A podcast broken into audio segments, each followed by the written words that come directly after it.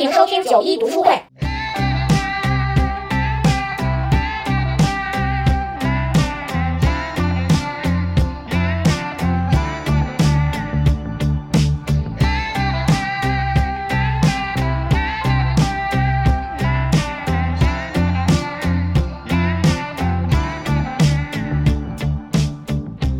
大家好，欢迎来到九一读书会分会。然后这是我们二零二二年的第一期节目啊，虽然大 V 还在二零二一年，就我们现在是二零二二年，迎着早上的那个朝阳，我们三个人连线，哦开始开始录这期节目。那这一期分会呢，我们挑出来的书就是我去年特隆重推荐的南货店，然后我就逼迫他们两个人都把这本书。读了一下，其实我们读了有一段时间了，但是还是想就是嗯，大家一起讨论一下这个书，因为它还是有一定厚度的，它是一篇长篇小说，然后里面涉及的人物特别的多，然后就是有那种芸芸众生的感觉，而且这本书呢，就是以一个呃南货店为起点嘛，是它的一个背景，然后是讲的嗯上世纪七十年代一直到九十年代，就是相当于我们改革开放期间。然后就是南方这么一个小城镇的一个故事，嗯嗯，就这样总结一下吧。先就是跟大家介绍一下这个故事，然后我们也就是想了一些想讨论的问题，嗯，然后我们就进入关于这本南货店的讨论，好吧？嗯，好的。我我想先说，因为咱们这是一本年代感的小说嘛。就是三脚猫就说他很喜欢年代感，然后我之前说就是年代感不是我喜欢的类型，但它也不是我讨厌的类型。我想在这儿澄清一下，因为之前我感觉跟三脚猫在这方面沟通有点有点隔阂。对，然后我就只是一个路人啊，我只要他写的好，不管是不是年代感，我都可以看。对，年代是路人粉。对。我们就进入第一个问题，就是如果你就是在你读完这本书了之后，你的整体感受是什么？你就简短的，特别简短的，不要不要废话，去总结一下。那我那你就先说吧，大卫。既然你啊，对你对年代有好感吗？我是觉得作者的文笔特别好，然后前三分之一我觉得更有趣、更轻松一点，后面感觉就是有一点人生无常。三分之一就是在南货店。对，在南货店那一部分更更有趣、更轻松，后面就有点人生无常，对现实有点无奈。然后一句话概括就是：生活在变化，好的和坏的都会成为历史。那么我们现在生活在这个时代，这就是最好的时代。好 耶！生活在当下，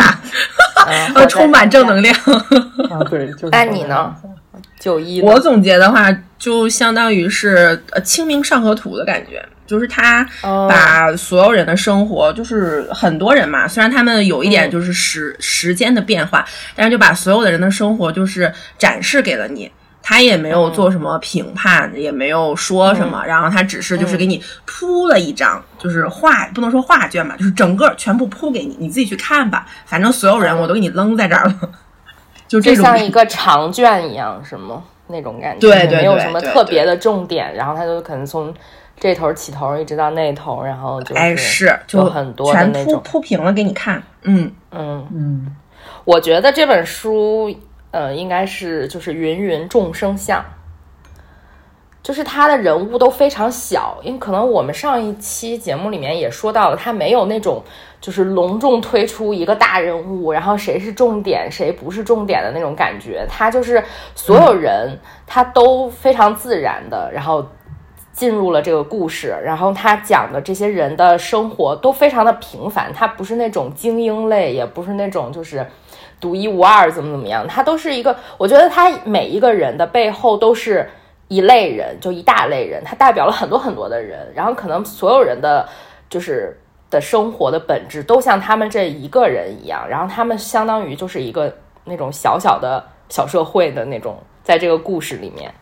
每个人都代表了一种人，然后也没有谁特别突出，也没有谁特别就是众生相嘛的那种感觉。是 是，就是就觉得每个人都很小，让我让我觉得每个人都非常的小。嗯，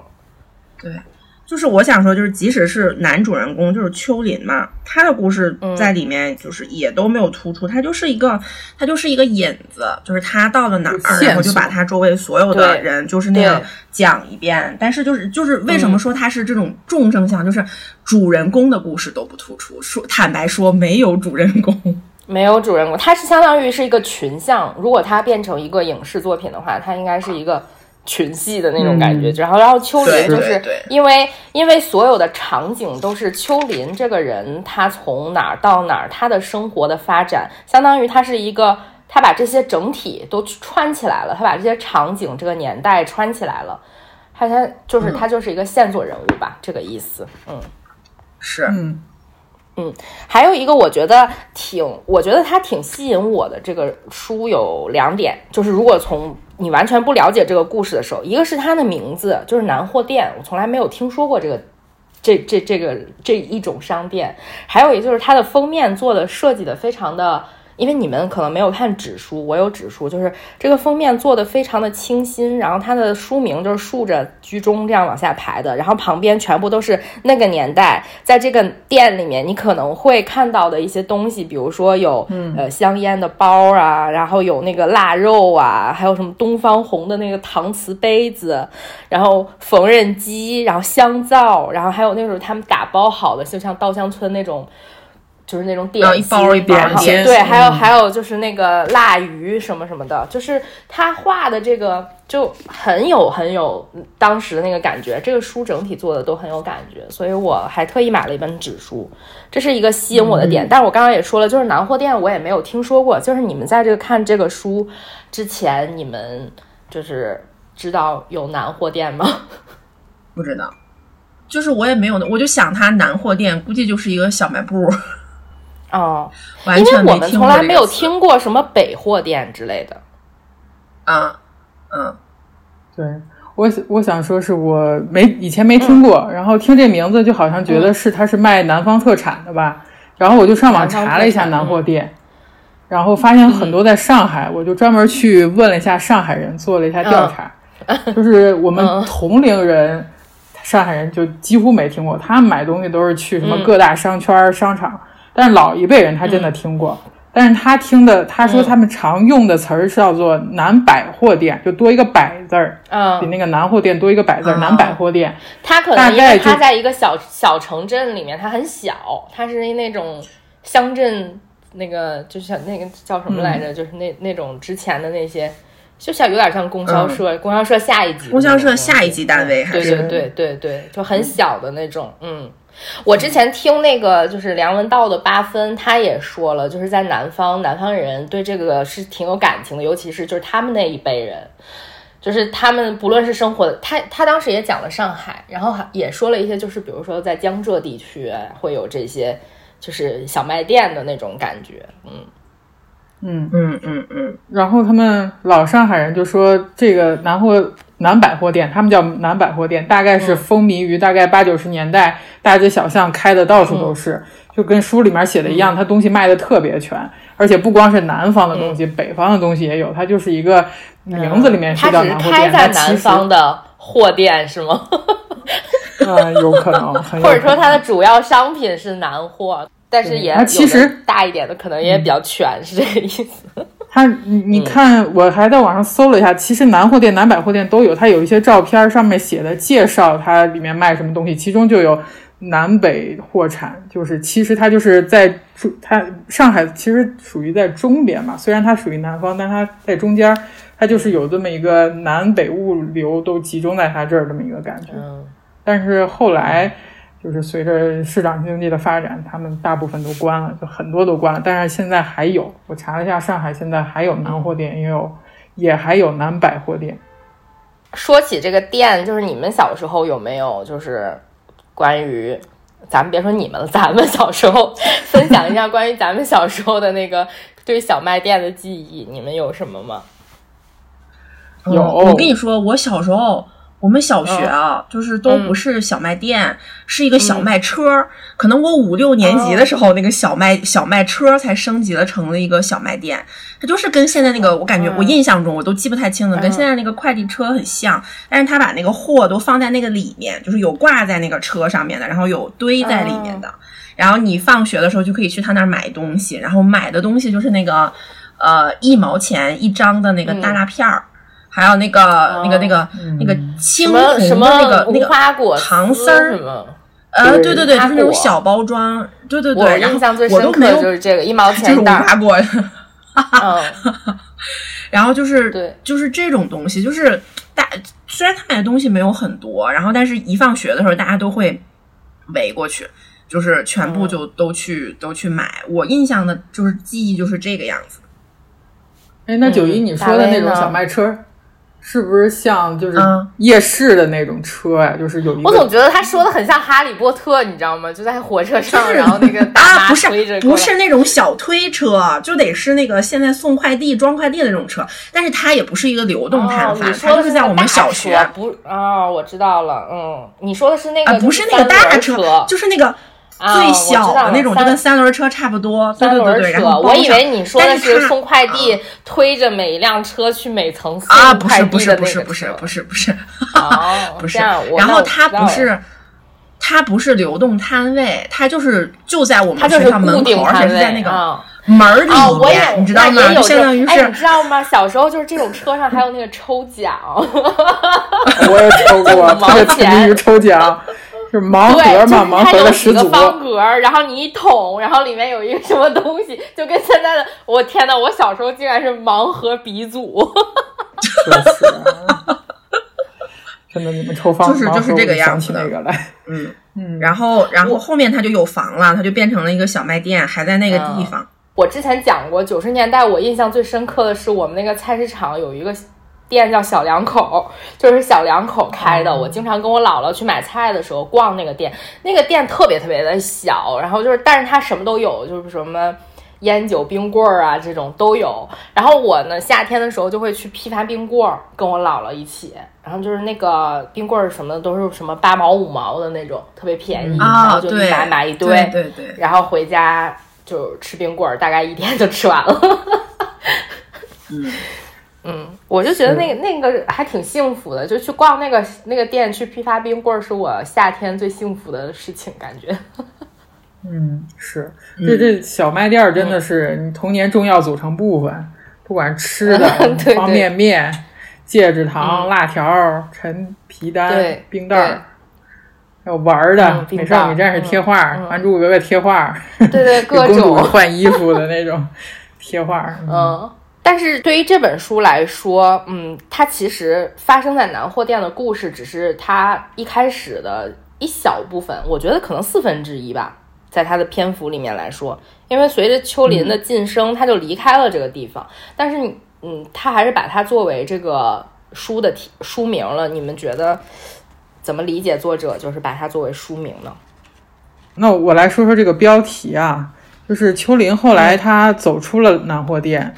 但是供销社后来他去了供销社嘛，进了官场，但我觉得他还是一个，就是供销社的这个官场其实就是一个更大号、更复杂的南货店。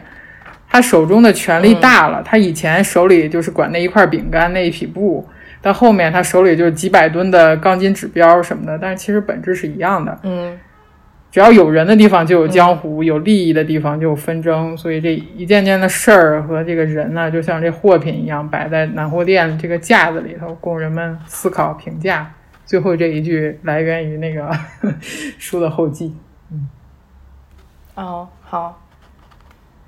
嗯，九一呢？我是觉得他。作为作者，他想起什么名字 是他的自由，但是他对，但是后面他他就是，但是他他自己解释了嘛。然后，嗯，我是觉得就是什么呀，就相当于是虽然是从南货店开始，然后他后面所有的人，呃，可能就是都有穿插，就是所有人都是从南货店的这部分的人可能衍生出来的，有这样一些，就相当于开端。对，但是我觉得他想讲的更重要的一点，我猜啊，就是虽然说像大为说的，他都是一样的，有人的地方就有江湖，但南货店可能是给他温情最多的地方，就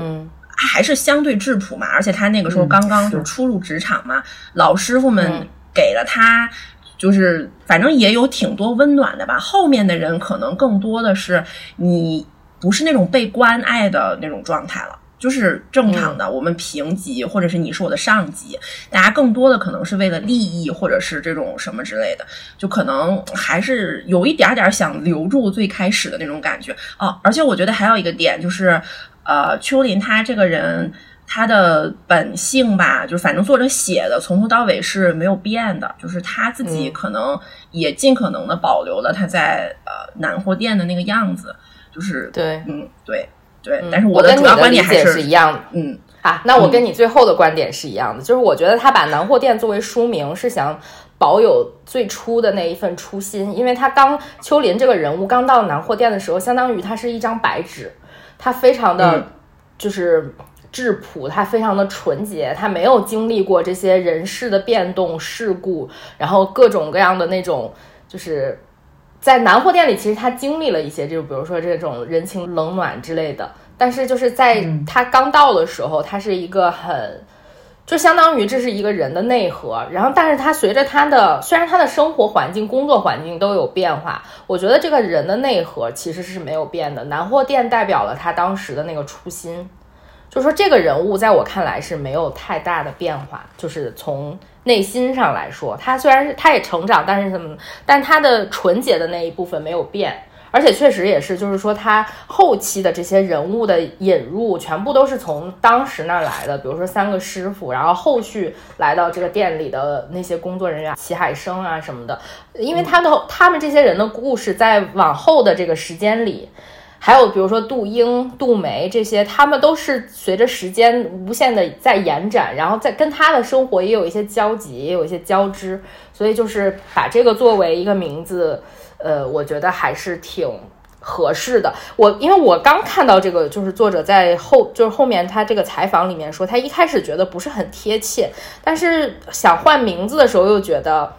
也没想到其他合适的，但是越往后写就觉得这个还很合适。我我是我觉得他最后一个写的挺挺有意思的，就是说作为一个写南方这个城镇的小说，他把南货店这样一个具有南方属性的名字作为书名，他觉得很合适。而对于我来说，我觉得它是一个，因为我刚刚说了这个书名是对于我来说很有吸引力。我不知道南货店是什么，所以我想知道。我觉得可能给读者一种就是那种。让你往下去看，它作为一个兴趣兴趣点，你想看这个书，想知道南货店是什么，这里发生了什么，就是它作为一个，我觉得是一个挑起读者兴趣的一个书名，所以我觉得这个书名起得很成功。嗯嗯，对于我的这一类读者，他可以抓住我，而且他一看就是一个很具有年代感的东西，像我们现在完全不知道。就是南货店是什么？对于喜欢年代小说的读者来说，它就是一个卖点。是。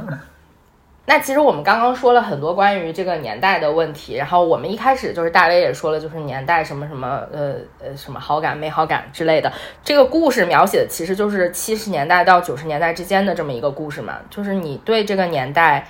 觉得跟现在有什么就是不一样的地方？我觉得。比如说，你看书的时候，觉得哪一点觉得哎，这个写的还挺有意思的，或者挺好奇的。如果把你放回那个年代的话，你乐意回去吗？我我觉得表面上来看啊，最大的不一样就是那个时候买东西还需要粮票。嗯，对，就是那个时候不是相当于大家所有的需求或者说你的什么都是被计划的嘛，所以就还挺需要粮票。我说这个，嗯。对对对对，就还有那个，就是它虽然在改，但是还有还有那个粮票，可能是九十年代那个时候才才取消的吧？因为超好笑。我跟你说，因为我爸妈结婚的时候，我奶奶还给他们囤了粮票，你知道吗？我们家等我长大了以后，我长大以后，我奶奶还问我说：“这些粮票你还要不要？”然后真的笑死我。我们后面就是我们的生活里面已经完全不需要这些东西了。就是，嗯，如果这个商品在售，你有意愿且你有钱的话，你就可以去买到它嘛。就大部分都能够实现。然后表面上看这个样子，但实际上看，我觉得还是，嗯，我先说，我我有一点想回去，但是我我不想回七十，我想直接回九十。就是我 的正当年的时候，对，不是不是，就是我再早生个早生个十几年，就是那种就是我二十岁的时候，就其实相当于是我爸妈的年龄。对对对，就是我二十岁的时候是九十年代，就是 就是你想变成七零年生的人，对吧？啊，差不多吧，对吗？嗯啊，是因为我觉得。九十年代，它虽然说现在好玩的好吃的没有现在这么多啊，但九十年代它整体是一个呃有非常大变化的年代，就大家真的都放开了且展开了，而且他们之前九十年代的机会多呗，就是你想做那个抓住机遇的人，对对对，我想做那个抓住机遇的人，对，然后重点不是这个，重点是你看，我太了解你了。你想去深圳吗？我想去深圳赚大钱，就是，而且还有就是，他们从七十七十到九十，就是你从小受的教育还是那种，呃，有一点就相当于说比较单纯，然后你的你见到的东西也没有那么多嘛，就大家的信念就比如说比较单一、比较坚定、比较善良。然后呢，等到你二十来岁，你就是怎么说有这种那个什么的时候，你又有了一个可以去施展拳脚的空间。嗯，我就觉得这个这个这个还是我我挺想尝试一下的，挺想尝试一下。那个时候就感觉社会每天都在变，它的变化跟我们现在的变化是不一样的。就是大家可能生活也就是更更有希望，更有奔头，就那种感觉。所以我我愿意愿意，嗯，选择九十年代。大卫呢？我觉得那个年代，我当时以为就是。想找一个本质不同，找了半天也没想出来有啥本质不同的。但是，就书中的描写来讲，我可能作为一个女生，我不太想回去。我觉得我们国家肯定是在亚洲里，这个整个亚洲来说，这个女性地位已经是很高的一个国家，但是它还是有个发展的过程。那现在女性地位比以前更高了，所以我现在舍不得回去。我跟你讲，我跟你持不同的观点，你知道为什么吗？因为说白了，那个时候你觉得他们地位可能就是相对比较低，就是没有钱，就是你没有掌握自己的经济主动权。如果你赚了钱，抓住机遇，对你就是那个第一女强人。我也觉得是这样的。对，就是你看你是什么样的人。对，因为你这个书里，你可能说我不想回到这个书里这个环境。书里的环境是一个南方小城镇，可能他的思想来说，在那个八九十年年代、七八十年代，他很保守。那个时候因为经经历了社会的变故，然后人的文化水平也不高。我觉得确实，你作为我，无论你作为男女性，在那个时候，如果你没有不能做这个，就是那个第一只螃蟹还是怎么样的话，嗯，是你的机会都不会多，你都不会那个什么，嗯。但是我觉得你说的也确实有道理，确实是，如果说女性地位的话，那肯定现在是比之前要进步了很多，人们的想法肯定也。有一些变化，就比如说你回到七十年代，你作为一个女强人，那可能别人会觉得会有很多话、很多闲话来说你，但可能现在不会，对吧？嗯，我我我挺理解这个，更开放、更包容的。作为作为我来说，我嗯，我觉得那个年代和现在最大的不同就是现在的机会属于每一个人，之前的机会并不属于每一个人。嗯，我可以理解九一说的那个，我回去了之后，我要做那个精英，比如说我要做宋运辉，我变成那一个人。但是现在每个人回去只能是杨巡，就是说你你你要是抓住机遇的那头一批人，你才能怎么发达，对吧？我觉得在那个时代是那样的，但是现在是属于你都可以。就是我觉得是这个肯定是这个机遇是面向了更多的人，而且你的你想想你你当时比如说你生活的家庭，你要像宋运辉一样，你能上大学吗？你像秋林一样，他没有上大学，就是你可能没有那样的教育机会或者怎么怎么样的，他只是给给了很少一部分人，但是现在来说是给了所有的人，所有的人都有相对当时来讲比较平等的。机会，只要你愿意，嗯，去做。嗯，还有一个是，我觉得从这个书的角度来讲，就是当时的东西并不充足，就是属于啊供不应求。对，就是比如说我买一个什么东西。像那个电影里面李焕英那个，就是我我要要这个电视的话，我就得有这张票。首先，我再去买这个电视。商场可能比如说只有十台，那现在你要想买电视，可能有一百台电视来等着你挑，那肯定是不一样的。嗯，这个是我觉得就是从物质上，那肯定是有很有不同的。但是就是我我愿意回去，但是我不愿意作为一个当时的人回去。我想可以。以过电影的方式作为一个旁观者回去，我以为你说你想穿越回去，带着现在的我就想看看，但是我没有想，就是说我一定要，我不想生活在那个年代，但是我想看看到底什么样子。因为我记得咱们俩去那个听那个寿命的那个新书分享的时候，就是芷安说八十年代并不是像所有人形容的那样好。他八十年代也有他的痛苦，他的伤痛，我觉得就是这样的。因为我我现在理解的就是为什么大家觉得八十年代好，是因为八十年代改革开放之后机会变得很多，然后就是你，比如说个体经济也可以发展出来，然后每个人上大学的机会变多了，高考也恢复了，然后甚至你有比如说留学的机会，就是九十年代末的那个时候会有一批。人选择出国留学，成为当时的那个第一批人，他们的选择很多，这是这是那个时代给你带来的好的方面，但是也有一些遗留下的问题，让八十年代有一部分人他并不是很开心，也不是说觉得这个年代多好多有奔头，因为他在从六七十年代留下的这些伤痛，他还在，还在这些人的身上，甚至年轻的一辈人他会背负这些东西，所以我想看到就是不是说我形容的多么。呃，经济繁盛这是一方面，我想看，我还想知道，就是它另外一方面是什么样子，所以我想看一看这个南货店里面，比如说它的这些人物，其实他有有一些是比较痛苦的，那些人是什么样的？挺惨，就是作为一个，我想作为一个旁观者去看。嗯，行，我们我觉得我们这本书也讲了很多，就是这种大方面的。那就是这本书我们都说了，它我觉得写的还挺好的，然后它里面的人物也特别多，就是就像有一张网一样，然后每一个人小人物都有自己的呃故事和他所代表的那样一群人。你们有没有就是比较喜欢的一个角色，一个一个人物呢？我我挺喜欢马师傅的，我觉得这马师傅性格挺鲜明的，而且很有层次。他的处世哲学就让我觉得挺值得玩味的。开始我以为他是个笑面虎那种，我想他会不会后来会黑化或者露出邪恶一面 那种，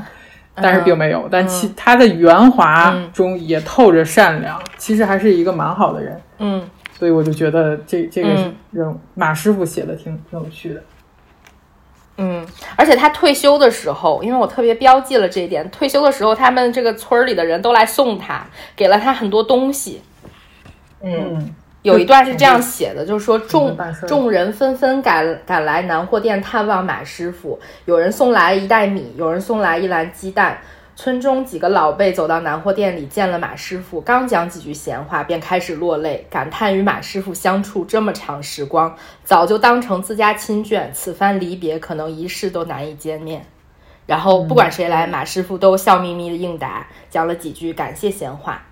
就这样，然后就结束了，他就走了。嗯，其实我当时看到这些师傅退休的时候，我还挺伤感的。因为我觉得这几个人都很可爱嘛，就是描写的。然后他们走了，我就觉得有点那种，哎呀，之后也不知道会不会再有这么好玩的事情发生了，是挺舍不得的。嗯。嗯嗯嗯，而而且我还挺喜欢那个秀娟儿，还能再说一个，我挺喜欢秀娟儿的，就是齐师傅的老婆。虽然她有做的不对的地方吧，就是她给她老公另外找了一个人帮他们家生了个孩子，但除此以外，我觉得这个女生，这个秀娟这个女性，她做事就特别干脆，一点都不纠结，特别爽利，就让我特别喜欢。跟她跟她的老公跟那个她丈夫齐师傅的那个纠结那个状态形成了鲜明对比，就她也不相信她丈夫的各种抱怨呀，各种气话，她一眼就能看明白。她她其实真的还是心底下爱这个儿子，而且会把一切都给他。但是她她丈夫嘴里面说就是啊，我再也跟他没关系了，而且说了很多遍，而且又哭又闹，但是她都 她都一声冷笑在旁边，她就而且在她那个就不是她亲生的那个孩子齐海生落难的时候，她也立马拍板说你把咱们家房子卖了吧。然后虽然最后这孩子没救回来，但是我觉得她的情分真是做到了极致。就是这个这个女秀娟这个人物，我觉得写的很好。嗯，你们呢？嗯嗯，我我觉得秀娟就是有一点看透了她老公，就是你哪怕说你现在不卖，以后你心里面肯定还得后悔这件事情，所以不如我现在就让你卖了。对我，我最喜欢的是呃杨会计，就是很小的一个角色，他也没有什么特别多的剧情，就是秋林他去上班以后认识了一个会计，是一个上海女人，就是一个大姐姐吧，比秋林应该大，然后还喜欢用那个小香皂，然后后面他去了那个供销社之后，他们的那个是社社长吗？还是那个经理鲍经理是吗？不是还有一点就是跟他们打麻将，还看上了杨会计嘛？他们以为杨会计是那种就是会呃屈从啊，或者说是那种怎么怎么说，就是那种呃水性杨花的那种人啊。但其实杨会计杨会计也没有，就是他他是一个放到整个他们整本书里面整个时代，我觉得他是活的最独立、最洒脱的那个人。就是老娘也不结婚，老娘就是这样，你们爱咋着咋着。就是那他算是给我感觉就是没有被。没有太被时代裹挟的人，你包括像刚刚大林说的那个秀娟儿，嗯，我觉得那个是不是有一个顾医生？顾医生也是，应该是顾医生吧，就是也是那个包什么的一个顾医师，对他，他就是对他，她老公是一个呃杀猪的，杀猪的，卖猪肉的，对，但是他找了这个就是。他也有婚外情嘛？我觉得他也是一个很洒脱的人，不是说婚，我们不是去宣扬婚外情，只是说这个女女的在那个年代，就是还是挺，也是挺果敢的，然后也是那种想干啥就干啥的那种感觉，好像比呃也没有什么束缚，嗯的那种感觉。活得挺。然后他比那个，对他他的他在那一段的描写里面是比男这个男性角色胆子还要大。就是那种嗯是啊，是就是觉得还挺好玩的，挺好笑的那么一个感觉，嗯，挺有个人魅力的，嗯嗯，我觉得我对这书里面的人物说不上就是特别的，就是那种全身心的接受你的那种喜欢，你知道吗？就很很少，没有那种太多的感觉，但是就是说对几个人的部分的描写，我觉得很有意思。呃，就比如说齐师傅吧，我就先说他们，我我挑了两个，一个是齐师傅，一个是他的孩子齐海生。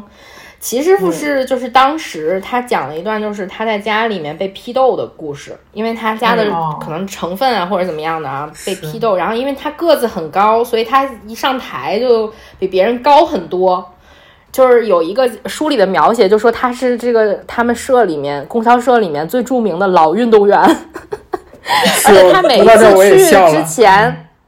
对他每一次去之前呢，都要花时间准备。他会给自己化个妆、画个花儿那种感觉，就一上台就非常的滑稽。大家看了之后。就恨不起来他了，反而觉得非常的欢乐，就像看演出一样。而且他个子高，他弯腰也比别人高，所以在台上就特别瞩目。他就想，反正我我都瞩目了，干脆我就给弄出点花儿来，就是那种感觉。他每次都在镜子前就是仔细打扮自己，然后就像上台表演一样。我觉得这种就是因为那个时代，其实如果就是在六十年代经常批斗，他是一个很苦的一个状态，但是他还挺苦中作乐的。让我觉得这个人物很有意思，嗯，然后他的孩子齐海生呢，就呃是他的亲生孩子，就是我也不是很喜欢这个人，但是他有一段描写，就是说他刚来呃南货店的时候，就他不喜欢人，但他喜欢猫，我觉得是跟他从小的成长环境有关系，就是说他因为他总觉得不是这家亲生的孩子，他觉得跟父母有隔阂，他对人没有什么信任的感觉，但是他对动物却有一种。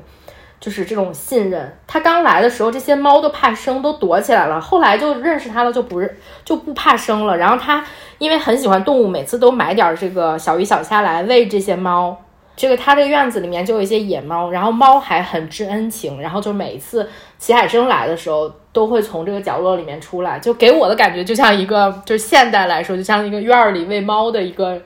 就是那个人。如果齐海生生活在这个年代的话，没准还去抓点猫，然后去绝育，完了之后再放生。一个爱心大使。所以这一点，虽然我不是很喜欢齐齐海生，齐海生这个整体的这个人物，其实我不是特别喜欢。但是他就是这一点，就喜欢小动物这个，我觉得他写的很好，因为他从是从他的原生家庭相当于带出来的这么一个特质，他觉得自己跟这些野猫很像，他跟他有一些共鸣，就是因为他自己也不知道自己是打哪来的嘛，所以他不相信人，但是他信这些小动物，让我觉得很很好玩，嗯。嗯，但是大家都没有人说秋林，哎，我发现，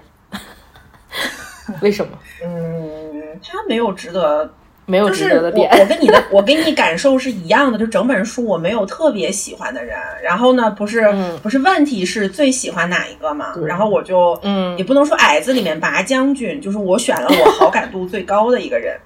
就是杨会计。啊，我觉得秋林是一个作为这个主人公来说，他是有一点懦弱，他也是他很弱柔弱的那种感觉。他因为他也跟他的家庭成长环境有关。因为他的爸爸已经被就抓起来了，在监狱里面一直，然后他因此就是受到了牵连，也没有去像他的朋友都去了什么，比如说厂工厂上班呀，什么等等，他也没有，他直接就分到了这么一个镇上的一个店，相当于还离开了家乡，作为一个小伙子，十七八岁的这种，就觉得，我觉得他是从他这骨子里面带出来了一种就是。像你刚刚说那种随波逐流的，就给你安排到哪他就去哪儿，他也没有能力反抗。嗯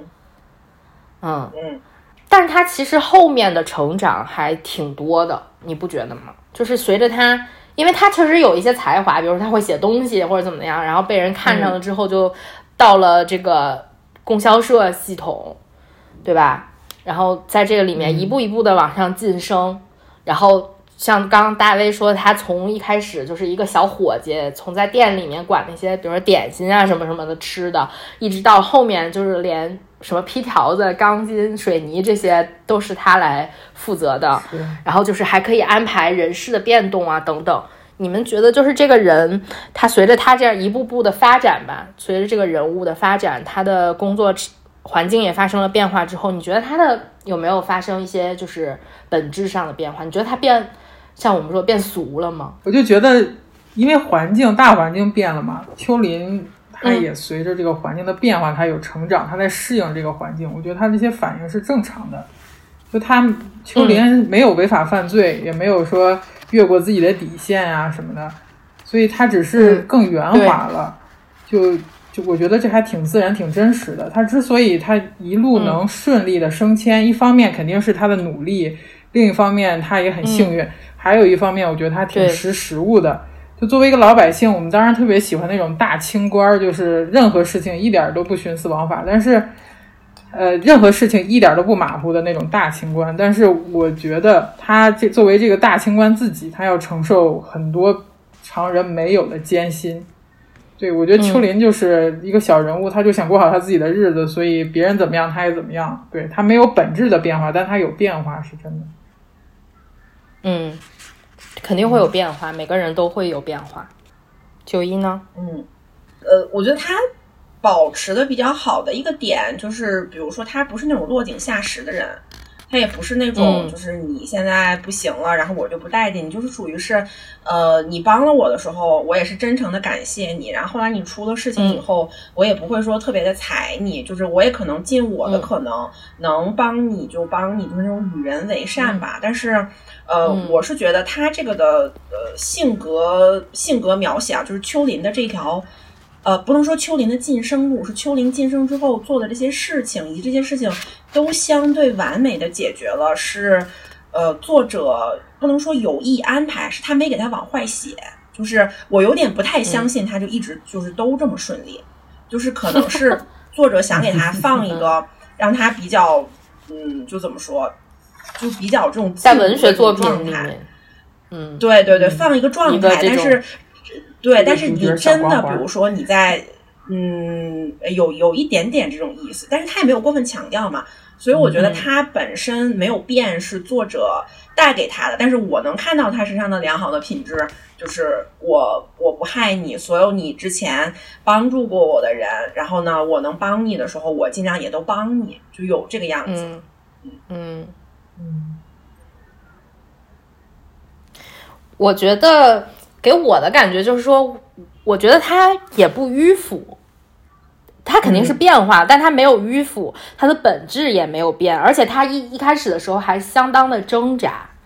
就是说他从一个南货店这样一个相对纯净的一个环境，来到了这样供销社一个稍微复杂、有复杂的人际关系，然后你的权力可能也更大的时候。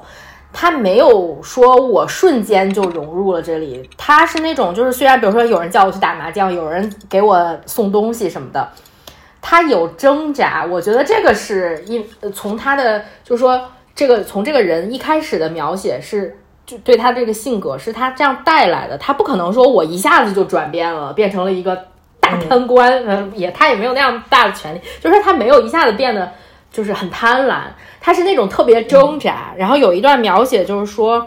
他自己坐在一个办公室里，看着窗外的景色，就像剪影一般。然后想到了这么多年他碰到的这些人，他自己的父亲知秋、马师傅、齐师傅、吴师傅、豆腐老关这样一长串的人，他突然明白了一桩道理：人这一世，无非就是一个人一个人的认识，又一个人一个人的离开。做人真是空空一场，丝毫没有意思。想到这。这一层一时之间，秋林心中孤独竟难以抑制。我觉得他在这样一个环境里面，其实他想到的都是之前的那些人嘛，然后他觉得特别孤独。我觉得他可能，我我真是这样理解，就是他很想抓住之前那些让他感觉自己是非常纯纯洁的这么一个人。这些东西，周围的人都是那一些，比如说他的他的父母，他的一开始这些师傅、豆腐老关，都是在他最年少的时候给他温情的这些人，包括他的那个初恋，就是他一直想抓住那些东西，但是没办法，他必须跟着这个时代的这个大波浪一直往前走。然后这个时候，周围的人都变了，世世事变迁，然后你就可以看到这些人情冷暖。他作为一个还想保有初心的人，就觉得非常的孤单。这个是我觉得他一直都是拥有自己这个本质的一点。还有一个就是，呃，另外一个描写就是他当时已经和杜英结婚了，然后就是晚上，就是杜英跟他说了，就是什么，就是麻将的那些事情啊，怎么怎么着，跟他分析这些，大概就是这种官场上的。人际关系之类的，然后他就觉得，他杜英有给他了一种非常陌生的感觉。他说不知道不晓得从什么时候开始，杜英再也不是当年长亭的那个小姑娘了。他又想自己长亭时，尽管半夜饿得眼冒金星，但还是半块饼干都没拿过。可今朝罐罐头厂罐头厂回来，却能明晃晃的载着别人送的两箱罐头回家。其实他也觉得。就是很纠结，很挣扎，就是我也不想拿人家东西，但是没办法，人情就是这样的，就是现在办事就是这个套路，我就必须得拿这个东西。我觉得这个这个时候，就是尤其是他经常写这个夜晚的事情，他就觉得这，嗯，给给我带入的这个感觉，就是晚上我更觉得陌生，连我身边人都不是之前的那个。就是我们当时在南南货店那个长亭村的那个小姑娘了，连她都变了，连我最亲近的人都变了，我自己也变了，然后我也拿了。她对。我觉得他更多的觉得他自己都变了，他每天对到深夜就要反思一下自己。对他不是那种，就是说我接受特别接受我的变化，然后我特别兴高采烈的拿别人送我的东西。他是那种很挣扎、很纠结，然后觉得我不应该拿，但是没办法，就是那 给你那种感觉。所以我觉得他的本质没有变。还有就是，嗯，他后后来就是他的初恋，他一直都能碰到嘛。就是就那个春华，然后他就是跟春华好像一起出去办事儿，然后就把他们别人特意把他安排在了一个房间里，但是他就是那那种，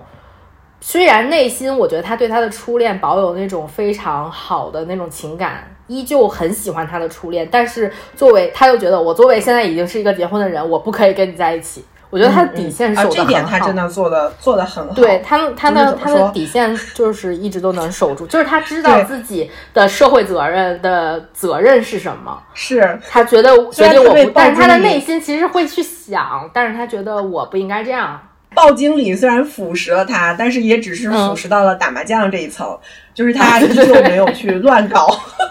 嗯，对，嗯嗯，这里面其实后面写的这种就是比较乱的这种男女关系还挺多的，但是秋林是属于这种一股清流。对，我也想说，这么多人的底线，这么多男人里，就他一个，感觉还这方面做的挺好。但是我觉得这个也是和他的性格有关的，就是说他并不敢去做这些事情。首先，他是一个很柔的人，我觉得他不是那种。就是那种很强硬的一个人，他的他的性格就比较柔弱一些，所以他也不不想去做，而且跟他从小受到的这种比较正直一点的，就是这种影响来说，他不是去说我会突破我的道德底线的人。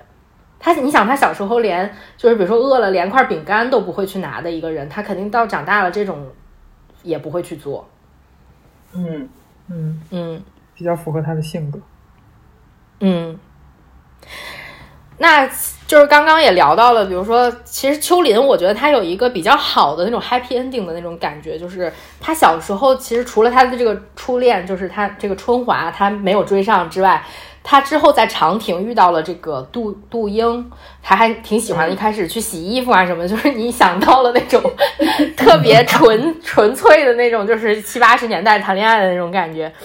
就是那种画面感，然后这个书里面，嗯，书里面描写了很多女性吧，就不光有杜英，然后她的姐姐杜梅，然后还有就是你刚刚说的杨会计，还有一个就是商场工作的那个叫什么来着，一个女生，然后还有那个工程师等等啊，就是她人物也很多吧。我觉得女性啊叫于楚俊，这些人都很多。你们觉得就是嗯，对女性角色有什么特别想说的吗？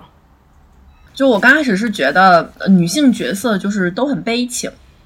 每一个人，但是但是后来就是我觉得就是其实连男性角色就整本书的人，就是我我大部分的感受其实就是都很悲情。你想想一开始出场的呃就是秋林他妈妈对吧？然后你想，我们白话点说啊，然后老公进监狱了，其实儿子呢，然后也就去了乡下，然后去当售货员，然后时间不长了，老公也死了，也不能告诉儿子，然后就一个人支撑着，就觉得他挺难的。然后后面其实每一个女生都给我这种感受，还有那个就是豆腐老官的那个相好那个小姑娘，她刚开始是嫁了个和尚嘛，然后后面其实我都我都和尚的儿子。啊啊 和尚的儿子。和尚的儿子。和尚的养子。后面他跟豆腐，他跟豆腐老官好的时候，他也是想，我感觉我记印象中他是想把地种的更好吧。更主要的是，就是那个，反正就是我记不太清了。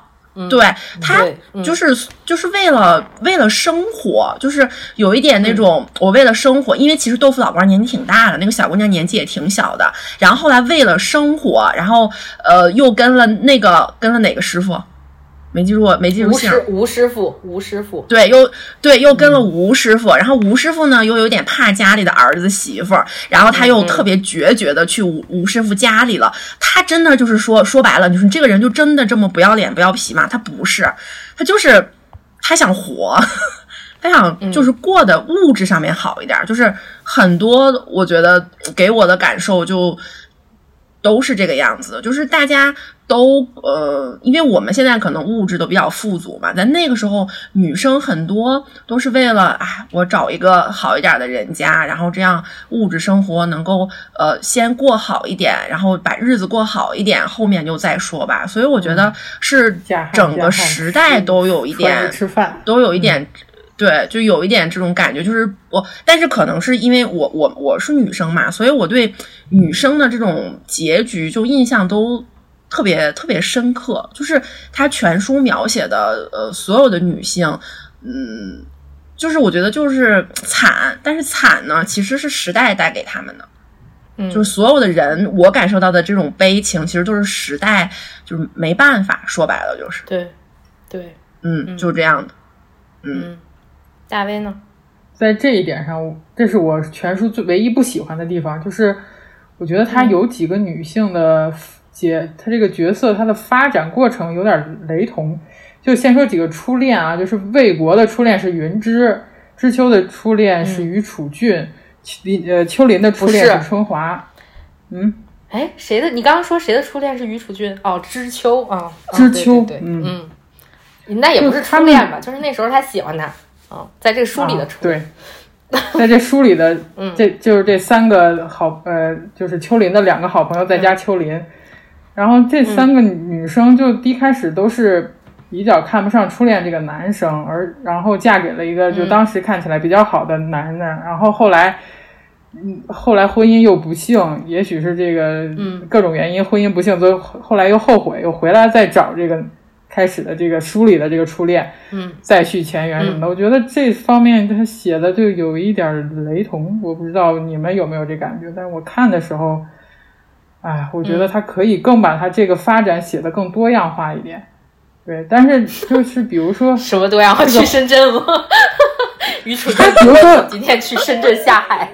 对啊，他可以把这个换一个角度来写。他先跟他初恋在一起了，后来又分开了，为什么分开？但他都是先没在一起，后来这个这个女的又碰壁了，又回来了，就感觉有一点雷同。那你觉得他贬低女性了吗？我我是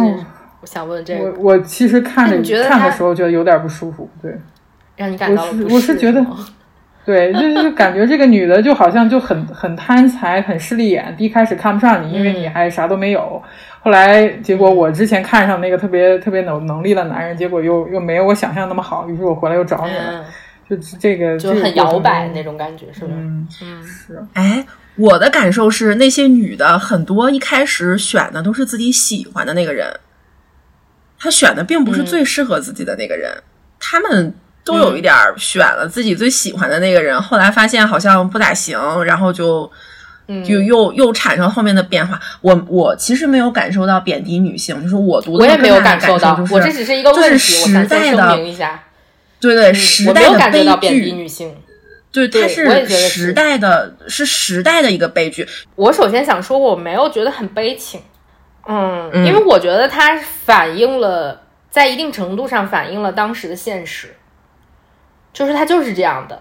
所以我不是觉得我呃不能说他不悲情，我是觉得不是说作者故意把女的写的很惨，然后男的都发展特别好，我觉得没有这个，我只是觉得这是一个很正常的反应，就是在当时的时候，因为在七八十年代肯定跟现在不一样，男女的社会责任在当时的传统观念的理解是不一样的，比如说女生不需要有。上大学，就比如说是这样，不需要去上大学，不需要有特别高的文化程度，你只要嫁的好一点就好了，你只要是能嫁出去就行，然后你传宗接代就可以了。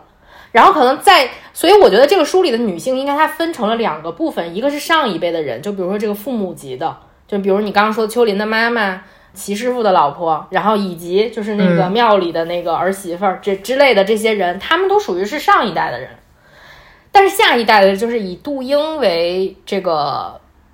为代表的吧，这一圈，杜英、杜梅、杜梅作为她的姐姐，其实还是受到了上一代的一些影响，然后以及在后面这个供销社里面碰到的这些有职业的女性，就跟之前，比如说跟在村儿里面就是的，就是农村妇女吧，是不一样的。比如说有医师，对吧？有会计，然后有百货商店上班的。这些人，他们都是有职业的人，所以就是这他，我觉得这个女性角色她分分成了两种，然后，嗯，这个可能也受到了那个《寿命》当时去讲《寿命》这本书的一个影响。我觉得就是上一代的那个女性，她相当于她背负的时代的东西是更多的，时代给她带来的这种伤痛是更多的，因为她确实没什么其他的，她能做的东西不多，她只有养。自己的孩子去支，就是去服务于自己的这个家庭，他的社会责任可能只有这些。但后面的人随着机遇变得更多，他可能面对的东西更多。我不觉得后面那一代人是特别悲情的，他们都有自己的选择，他们做的事情都是自己，没有人强迫他们，都是他们自己做出来的选择。所以我觉得不是特别的，在我看来不是很悲情。首先，嗯，然后就是，嗯。可以看到了一个，就是我觉得这个书里面不论男女性吧，就是你跟老一辈比，你都是有一定的进步的。从女性的这个角色来说，我觉得就是女性承担的社会责任更多了，社会地位也更高了。就不再是比如说乡下的那些人。就比如说我比较呃印象深刻的一个人物，其实是杜梅。嗯，就是杜梅之前在就是长亭这个村儿里的时候，反正她婚姻不幸，她嫁给了一个人，然后那个人打她，叫方什么，然后她大哥还替她出面，是吧？是有这么回事儿吧？对，如果我没有记错。然后后来她大哥无法为她出面了之后，她就更悲惨了，是吗？对，她就离婚了，后来又结婚了，嗯。后来她又嫁给了一个叫何，是叫何天林吧？然后何天林呢？也不是一个特别好的男的，他在外，他又在外面看上了其他的女的，然后杜梅又离婚了，对吧？然后自己就开了一个那个做衣服的那个成衣店，嗯，裁缝店。他裁缝店是在他第一次离婚之后就开始，对，就不是第二次离婚之后在在在那。嗯，就是他，反正他开了个店，就一开始还挺开心的，然后后来被就是跟那个何天林分开了之后。杜梅就有一点儿，就是那种，她是不是感感觉她自己就是属于那种遇人不淑的那种，觉得自己有点啥问题的那种感觉，然后他就自杀了。嗯，是，嗯，在自己的那个衣服店里，他把自己挂在了一大堆衣的衣服里面。我觉得这一段写的就让我觉得特别的，我当时觉得特别震惊，我没有想到这个人会是这样的结局。嗯。哦，我我觉得他这个杜梅的死还挺凄美的。他一方面是因为情场两次受伤嘛，两次离婚，嗯，就是感觉被抛弃了。另一方面是他作为裁缝，本来他觉得他可以靠这个手艺吃一辈子，但是现在大家都去商场里买衣服了，没有人来做衣服了，他感觉自己又被社会抛弃了，他就找不到自己的奔头，最后上吊了，和他的衣服在一起飘荡，就有一种凄美的归属感，嗯。有一种那种文学感在这儿，是不是？嗯，是。我跟我跟大威想的一样，嗯嗯嗯，我就觉得他，我我感觉就是他觉得他被抛弃了，感觉他自己这辈子其实也挺努力的，因为杜梅的性格还是那种挺积极向上的吧。然后，对对对，然后最终还是这样，就感觉自己也不能说怎么做都做不好，反正就是被抛弃了，然后就感觉忽然没了什么。没了什么奔头，然后就不如归去吧。嗯嗯，对，有一点这样的。说到这儿，我觉得挺悲情的，还，就是时代在进步，而你我觉得他可能他不仅仅是，我觉得这个人物的身，他的结局体现了，就是说他不仅仅是被呃，就是在这个人际关系里面、社会关系里面，他不仅仅是被自己的丈夫两次、两任丈夫两次抛弃，他是那种。被时代也抛弃了，因为他现现在做的那个工作，就是在随着时代的进步，他已经不能没有什么，呃，没有什么价值了。就是他的工作没有价值，就是会让我联想到九十年代，其实但是大家都在说，啊，比如说有呃多么的多的机会，其实也有很多人失去了机会。比如说当时我记得小时候，呃，有一个那个下岗潮，就是。嗯，很多工厂，比如说，嗯，当时我们的城市里面很多的就是纺织啊，然后药厂这种，它随着比如说机器代替了这个人工或者怎么怎么样的，有一大批没有，就是当时只有技术，比如说没有学历或者是怎么怎么样的那种底层的工人会被下就被下岗之类的，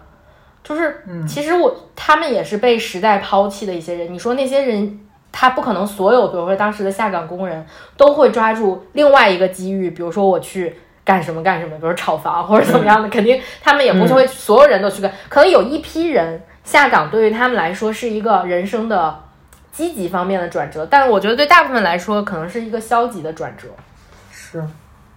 对杜梅来说就是就是她就是很有关系。对，就是比如说随着百货商场啊什么。大家都去买美丽的裙子什么什么，没有人再去找她做衣服了，这就是一个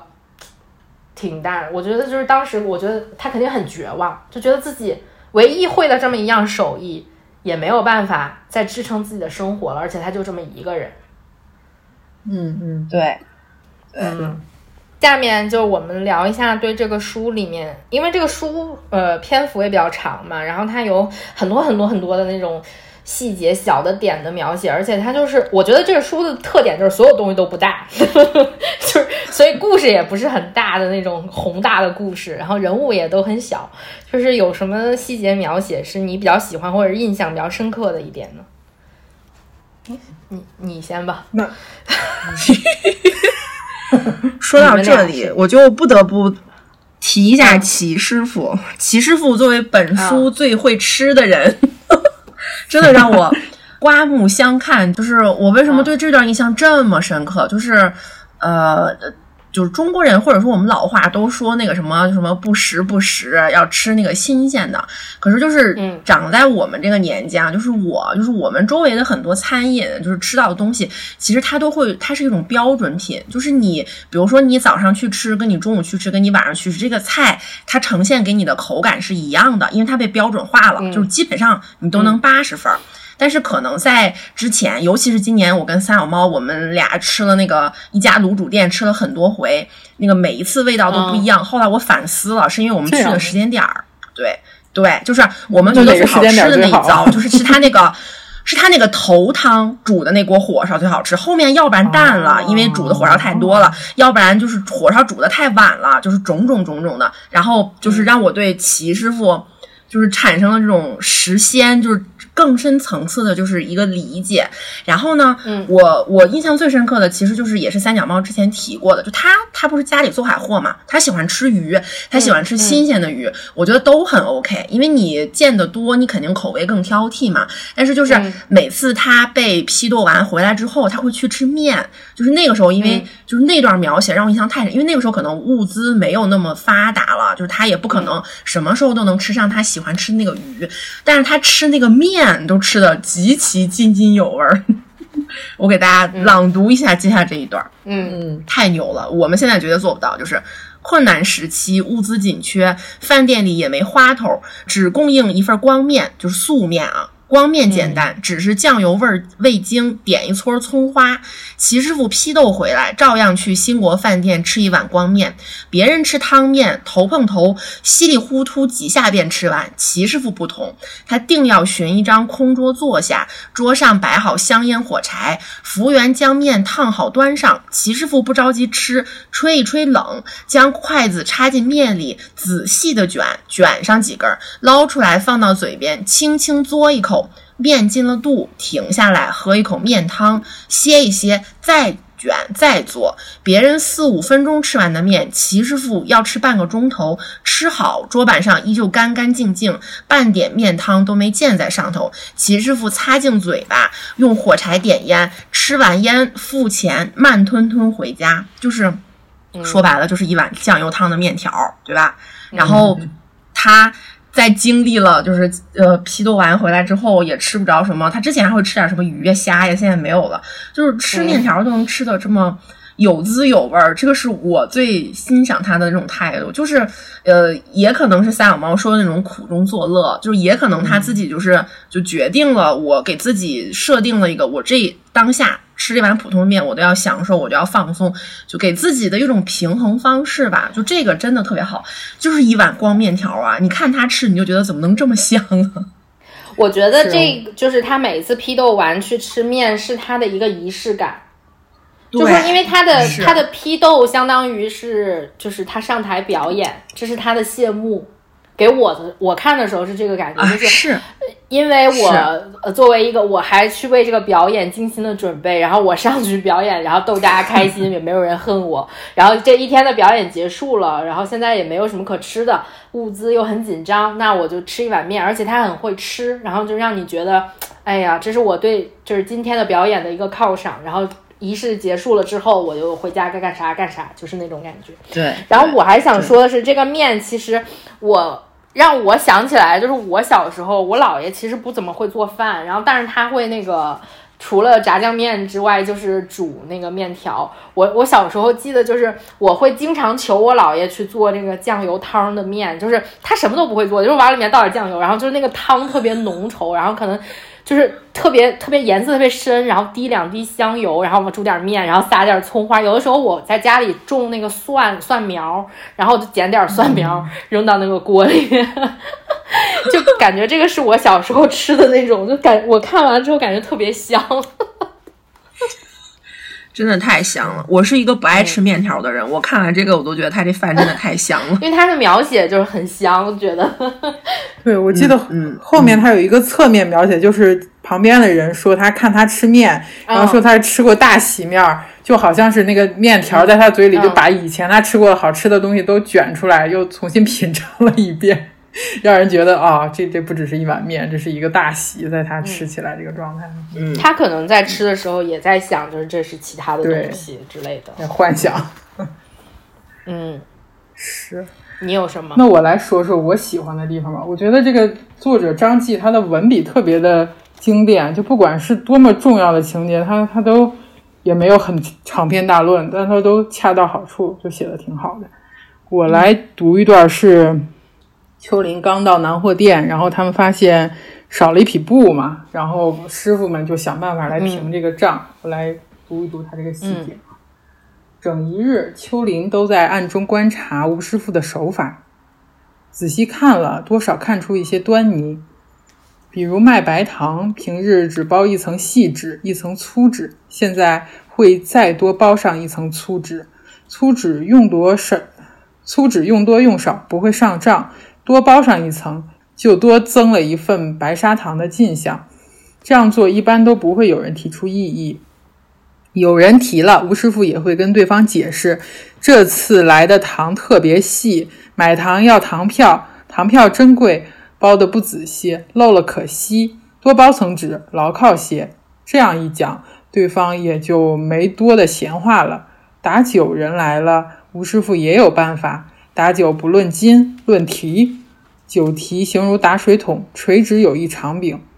平日里打酒，马师傅总叮嘱酒提要轻轻落，轻轻提。现在吴师傅当家，碰到内行的，依旧轻轻落，轻轻提；碰到不内行的，酒提伸进酒桶里，手上就会用些力道，加快起落速度，这样酒桶里的酒就会起泡沫，趁着泡沫未散，迅速舀起来，倒进客户的酒瓶，泡沫掩在老酒上，酒就可以少些，减些斤两。再有就是扯布，扯布按尺寸，村里的女人来扯布，吴师傅算好对方所要的尺寸，丈量布匹时，手上便加了劲儿，将布拉得紧些，这样下来一匹布卖光也能省下不少。对，我觉得看完这一段描写，就觉得他写的还真的很有道理。我以前在餐馆里打工过，我知道就是对这个客人，你就得让他让他觉得你没有。哄骗他，对吧？你就得把这些事儿想的特别周到。就看完他这些江湖套路，我就希望，嗯，就感觉你也会怎么骗人了，是吗？不，以后少上当受骗，国家，嗯、国家反诈骗 APP 装起来，就是这种感觉。我比较喜欢的一点，也是一开始在南货店的时候，就是说过年的时候，大家都要买那个。买各种东西去串门儿什么的，然后就在讲这个拜岁包的事情，就是说他们这些师傅打包都是基本功，然后拜岁包就是要包的很紧，还要漂亮。然后其中有一种叫三角包，一张长方形粗纸撑出红糖、白糖倒在粗纸上，然后包成一个粽子，粽子状。然后包三角包还不能用绳子扎，要呃圈出三角后。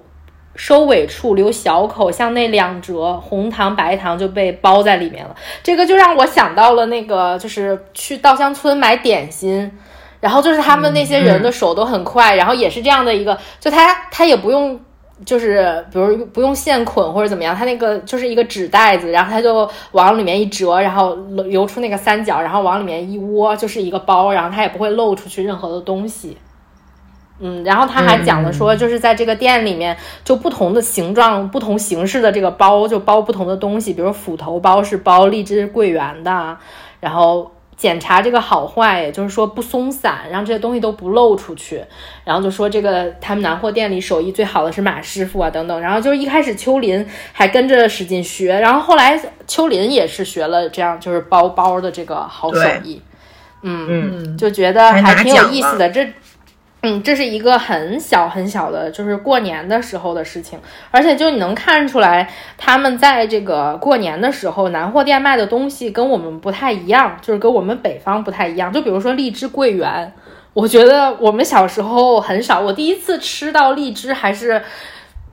什么时候？我觉得可能是九七九八年，那个时候有人给我们家寄了一箱荔枝，那是我第一次知道有这个东西，特别特别的甜。那我又不生在七十年代，就是九七九八年的时候，如果我没有记错的话。然后那个当时吃那个荔枝，就说那个核越小越就是肉越多越甜嘛，就是那种。然后当时我姥爷还跟我讲说，如果是在南方，就是在深圳、广州那种地方，然后就是你在街上走，街上都有荔枝树。当时我就特别特别特别的喜欢吃荔枝，特别喜欢，就是一直吃到自己上火为止。就是让我看到这些，就会想到小时候吃这些东西。嗯，然后还有一个我觉得挺细节描写，也算是一个小故事吧，就是我上次读书会读过的那个豆腐老关的那个故事，是我觉得就是当时秋林刚到南货店的时候，给他温暖的这么一个人，就是在他特别饿的时候，在夜里，然后豆腐老关给他喝那个豆浆的事情。嗯，让我觉得很就是很温暖。然后豆腐老关呢，就他们两个会有一些对话嘛，就比如说你呃有一些，比如说你小鬼家里几条人马什么什么的，这种就是还有一些就是嗯讲的那些，就有呃尤其他们的对话里面，我觉得因为我连着看了两本书，一个南货店，一个人生海海，他们大部分就是的故事发生的这个环境就是南方，比如说江浙地区啊等等，就是他们写的那个方言其实很像。就比如说，我们肯定不会说豆腐老关，肯定说一个卖豆腐老头儿之类的这种，对，是不是？豆浆店老板之类的，我们可能不会说这些。就是书里面有一些对话什么的，都是，尤其是在南货店这个更早期的时候，都是用南方的这个方言来写的。我觉得挺还，我觉得这个挺好玩的，就是一种写法，它不会让你觉得不会给你的阅读带来任何的障碍，它没有那种就是。呃，很难理解的地方，但是又给你带入了一个那种南方，比如南货店南方的滋味，对，就是就是感觉很原汁原味儿，对，就很地道的那种感觉，让我觉得这一看就是嗯南方的那种 生活，嗯，对你刚才说那个包斧头包那个，我第一开始看马师傅一来跟他说是以前当售货员要当学徒，我心说当。售货员有这么高技术含量吗？但是后来想，人家包那斧头包儿，什么包白糖，一点都不能漏出来，盛酒不能有太多沫儿什么的，这种都挺有技术含量的，讲究挺多的。嗯嗯，那我们就进入最对这本书讨论的最后一个问题吧，就是这本书其实这个故事的结尾是以一个悼词结束的，就是齐师傅去世了，齐师傅的一个愿望就是。开一个追悼会，因为其实他是，比如说他当年是被批斗的，他想有这么一个形式来，就是纪念自己。呃，他去求了这个秋林，就说能不能给他写有一个有一个追悼会，他的儿子还是谁是吗？来，对他儿子，然后秋林就给他写了一个悼悼词，然后就算是对这个齐师傅。书里写，就是算对他有一个交代吧。虽然他不能开一个大型追悼会，但是他给他写了一个悼词。而且那个时候，呃，秋林算是一个有头有脸的人。然后他写的，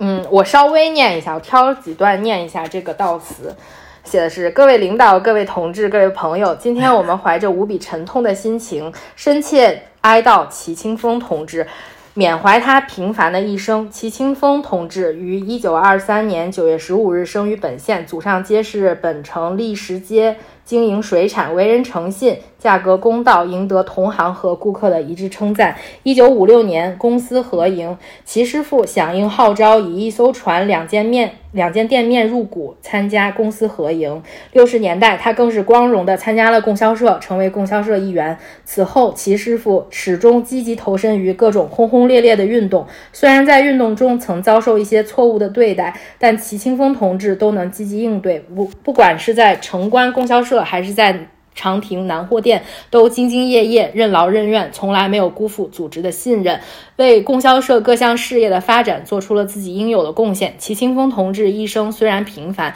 却也丰富。他的妻，他和妻子勤俭持家，含辛茹苦地把两个儿子养大，并教育培养成新一代的商业人。因为多年的操劳，齐清风同志积劳成疾，染上重病。但凭借自身乐观又坚韧的精神，又创造了一段与病魔抗争的佳话。他的不幸离去，让我们深感悲痛和惋惜。供销社队伍失去了一位好同志，他的家庭失去了一位好父亲、好丈夫。齐清风同志在人世度过的七十年是不平凡的七十年，在经历了人生的艰辛与磨难、奋斗与成功等种种。酸甜苦辣后，他为自己的生命辉辉煌历程画上了一个圆满的句号。然后秋林写完了之后，他又有一些不确定，他觉得，哎，这写的是齐师傅吗？他又觉得，哎，这可能适合于任何一个师傅之类的，是吧？嗯嗯，他觉得这个写给谁的又不是很要紧，这是天下人活的各有不同，写在悼词也没有什么差别。他觉得可能这不仅是齐师傅的悼词，也可能是某个张师傅、赵师傅、李师傅的悼词。你们对这个悼词结束这本书有什么理解吗？他是他是给齐师傅写的悼词，但是也是对一个时代或者是一个时代产物这个南货店的悼词吧。因为就像我刚才说，现在南货店也也很少了，就是这么一种，呃，一个美好的旧时代的产物，它也终结了。他是给齐师傅写的悼词，但他写完之后又把它扔了，他就觉得这个悼词非常的千篇一律，放在谁身上可能都可以。所以它不能是一个很好的总结。那么，嗯，就从从这个时代来讲，每一个人他都有自己独特的那一部分的故事，每一个小故事都是值得珍藏和记录的。但是，我觉得你刚刚说的这个吧，其实是对他扔了的这个的理解，不是对悼词的理解。九一，你说一下吧。哎，我刚刚忽然想起来，我奶奶去世的时候，我爸爸特别认真的写了一篇悼词。但是可能写的话也是这种，就是类似的这种，就是放到不能说放之四海而皆准，你可能适合百分之八十的老太太。然后忽然有点感伤。我的感受是，就可能，嗯，每个人的一生都是很不同的。然后齐师傅其实是全书性格也算比较出彩出彩吧。然后他家里的故事也是那种比较抓人的，就是就是挺浓烈的一个人。但是他写到悼词上呢，也是很很平平。他那些真正出彩的故事呢，也不能被放在悼词里，就可能跟。每个人的终结就都是一样的，不管说你这一生过的是平淡也好，还是浓烈也好，但是你如果被变成悼词的话，你可能就是没什么差别的一篇悼词，或者说也只是这么几十个字就能够总结你的一生了。就是给我的感觉就是有，还是有一点那个众生相，就是嗯，人人不一样，但其实人本质上又没有那么大的差别。就是从悼词这个角度来讲的话。嗯嗯，我是更多是这个感受。我现在沉浸在我奶奶的悼词里 不可自拔。我我是读完，就是我刚刚也读了一遍这个。我觉得就是首先从悼词的这个形式来说，它就得这么写，就是说从从你出生到死这之间发生了什么重大的事件，你都得写出来。你不可能说那些。特别细节的，比如说谁的儿子是谁生的这些事情是不可以写到悼词里的，它是按时间顺序往下捋的。就是说齐师傅的一生发生了什么，但是他发生的这些故事恰巧是和这个年代，你必须得是因为它时间顺序，所以你是跟这个年代契合的。齐师傅这个一个小人物代表了千千万万的人。在那个年代发生的事情是一样的，大家经历的事情是一模一样的。尤其是在这个变化多端的年代，你要说放在我们这个年代，可能每个人他不太不是那么的一样。但在那个年代，物质不是很富足，然后发生了这个国家的发展发生了很多的变迁的时候，每个人经历的大环境是一模一样的。所以就是他的一生，所以他可以代表什么张师傅、李师傅、王师傅之类的其他师傅，甚至于。不是师傅的那些人，大概跟他经历的事情是一样的，所以我觉得他作为就是把这个呃悼词作为一个本呃一本书的结尾，就是说，其实我觉得是在向那个时代致敬，在描述这个时代具体发生了什么样的事情。比如说，他提到了一九五六年公私合营，六十年代参与了供销社之后，又遭受了错误的对待，后来又被平反。对吧？然后也没有辜负组织的信任，然后养大的儿子成了商业家。我觉得这些都是这个年代赋予他这一个家庭或者他这一个人物的东西。他并不是一个很，呃，在我看来，在这个悼词里面，齐师傅并不是一个很独特的人，他只是一个众生相的缩影。嗯，所以他在一本书的结尾，他因为它是一个讲年代的书，它作为一个结尾，它就是相当于是我在总结这些年发生了什么事情，并不是在总结齐师傅发生了什么事情。对对对，嗯，所以给我的感觉就是他这本书处理的很好，在最后的时候，就是不是说我现在不是去评价齐师傅的一生，我是在让我从这一个小人物看到了这个时代的这个洪流的发展。嗯嗯嗯，好，而且就是呃，对，而且它相当于呃，虽然我虽然我是写给齐师傅的，他这一本书整体来说，就是咱们一直都在说这是小人物的命运，小人物的发展，就是它不是呃一个。比如说谁谁谁一直为什么我要老拿宋运辉比？就是不是一个宋运辉传，是一个很无名的人的传，就是很小的小人物的一个传记，在这个书里面不停的交织这个命运是怎么发展的。他不是说一个精英的发展，就这一个，他最后就变成了这么一个伟大的人，不是，他只是一个很平凡的一生。所以我觉得这个作者肯定想写的是一个，嗯。就是烟火气十足的一个平凡的故事，而不是一个谁谁谁什么什么什么传那种感觉。它不是给这个人立传，它是给小人物总结而已。所以我觉得到此作为结尾的时候，是嗯，这从写法上讲，我觉得是挺好的。嗯，就是我就是我说的那种，我的感受就是《清明上河图》嘛，就是一个一个的小商贩，就是没有什么重点，嗯，对。但是就是说，对，但是你这长卷结束的时候，他还是给你来了一笔，就是那种感觉。对对对，哎，我还想说，就是之前节目里聊过，但是就是这个里面没有说，就是从文学写作上来讲，我觉得这本书真的非常出色。就是原因很简单，因为他写的人物太多了，但是他每个人物呢篇幅又不是很大。但是都能给你留下就是你比较深刻的印象，就是人写的非常鲜活嘛。就是我说了好几遍了，但这期没说，我觉得真的有必要夸一夸这个事情。就是，嗯，就是这这就是作者的文字功底，就是真的是很好。嗯，还有一个就是我觉得就是。嗯，就上一期讲节目里面讲的，就是我这本书给我最大的感觉，就是所有人的出场都非常的流畅，非常的丝滑。我觉得应该用这个词，就是每个人都很自然，他就来了，他没有说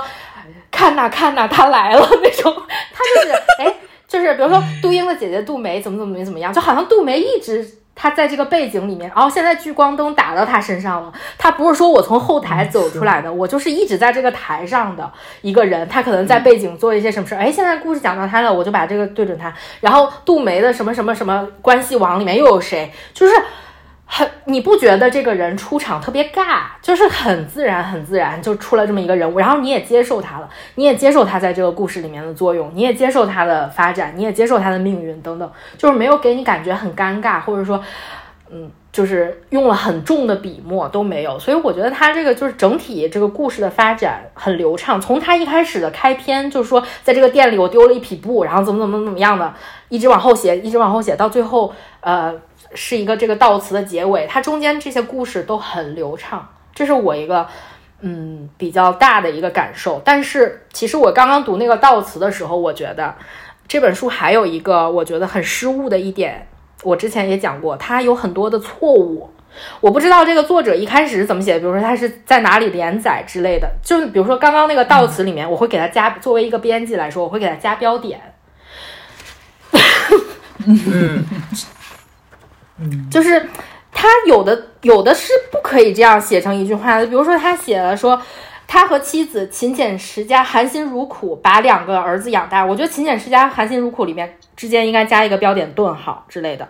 然后还有后面说他不仅仅是张师傅、李师傅、王师傅，那你不能加个顿号吗？就是为什么这些词都感觉我觉得是在网上写那种，就是标点不是很重要。但是你作为一个出版物，你应该对吧？严谨一点。然后这个书里面其实还有一些，比如说错别字啊，或者指代错误，比如把秋林说成了什么徐为止，然后什么齐清风说成了那个齐海生，有一个就什么齐海生看着齐海生，我心想你在写什么？就是那种感觉。然后上面是徐。徐主任三声的言字旁的许，下面就变成了双立人的徐，就是这种很低级的错误，所以我觉得，嗯，它有一些瑕疵。这是我觉得这个书，我觉得瑕疵最大的地方就是，嗯，编辑可能并不太行。从专业编辑的角度来评论一下，而且它是一个获奖小说，所以，嗯，给我感觉就不应该出现这种低级的错误。以上就是我们对南货店这期的。一些深度讨论吧，对对对对对。然后下一期下一期一起读的书我们也选好了，请大家期待下一期的播出。嗯，好吧，那就祝大家新年快乐，就这样愉快的结束啦，拜拜！关注我们的九一读书会哦，拜拜拜拜，嗯，拜拜。